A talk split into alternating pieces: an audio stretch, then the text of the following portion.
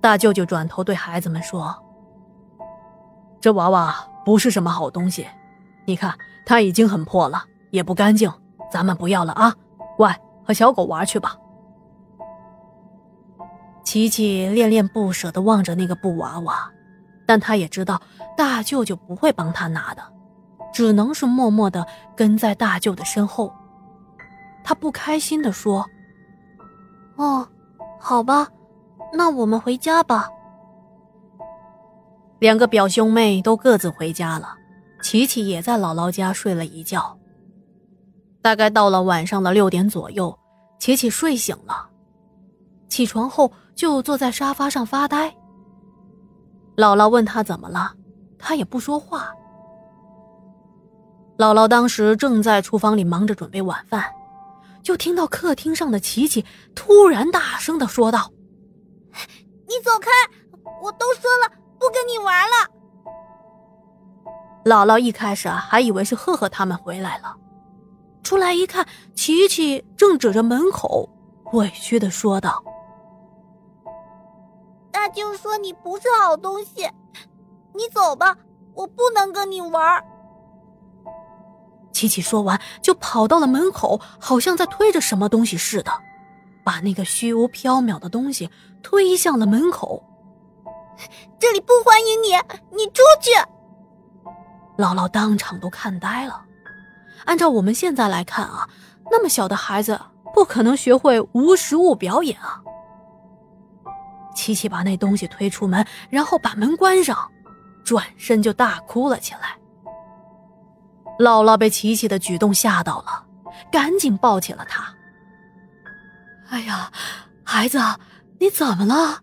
是不是下午去哪里玩，被什么东西吓到了呀？琪琪在姥姥的怀中哭着哭着睡着了，睡觉的时候还时不时的抽动了一下，看得出啊，睡得不是很安稳。趁孩子睡着了。姥姥去问大舅舅，问孩子下午怎么了，发生了什么事了。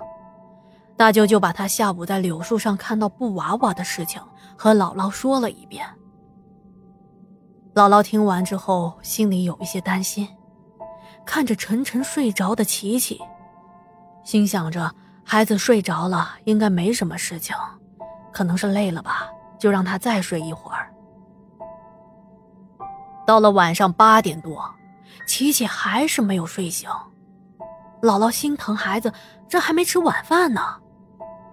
上去一摸，发现琪琪浑身发烫，赶紧叫上大舅，抱着琪琪到家的附近的诊所看医生。当时烧的呀，都接近四十度了，姥姥就怕孩子啊给烧傻了，还给孩子打上了吊瓶。可是接下来这一连好几天。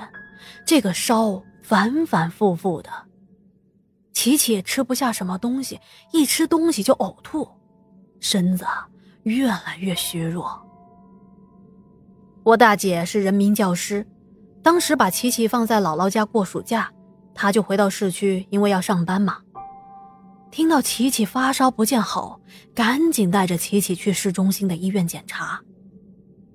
在去市医院的当天啊。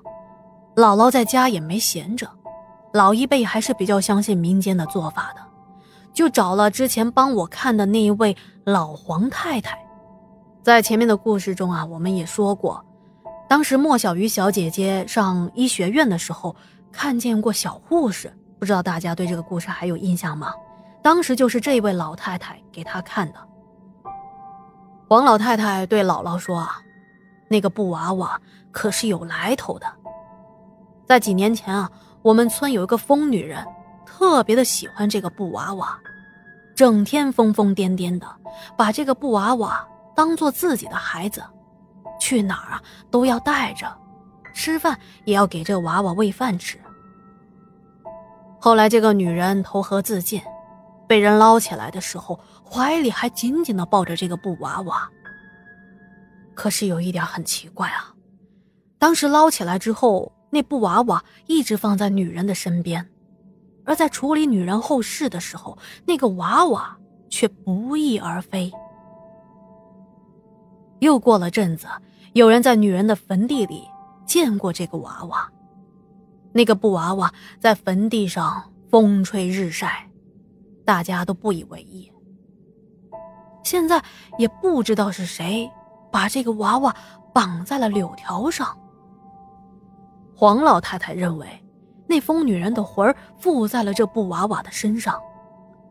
不过，她也跟姥姥说，不用太担心，可能是孩子想把娃娃带回家，无意间冲撞了那个娃娃。接着，他就按照一些民俗的做法，帮琪琪处理了一番。而当天呢，在市区医院做检查和治疗的琪琪，退了烧了。从医院回来，在家里调养了一阵子，身子渐渐的恢复了。如今啊，也平平安安的长成了如花似玉的小姑娘了。后来我们回家聊起了这件事情。我大哥，也就是琪琪的大舅舅，在琪琪出事后的几天，他打河边路过，还专门的看了那棵柳树，而树上的娃娃早已不知去向。好的，今天的故事啊就讲到这了。如果觉得故事讲的还不错，别忘了帮天下点赞、打 call、留言、转发。如果想投稿或者是入群的朋友啊，可以添加天下鬼语的微信号，啊，也可以私信我。我啊一定会回复您的，那么我们明晚再见啦！祝您好梦，晚安。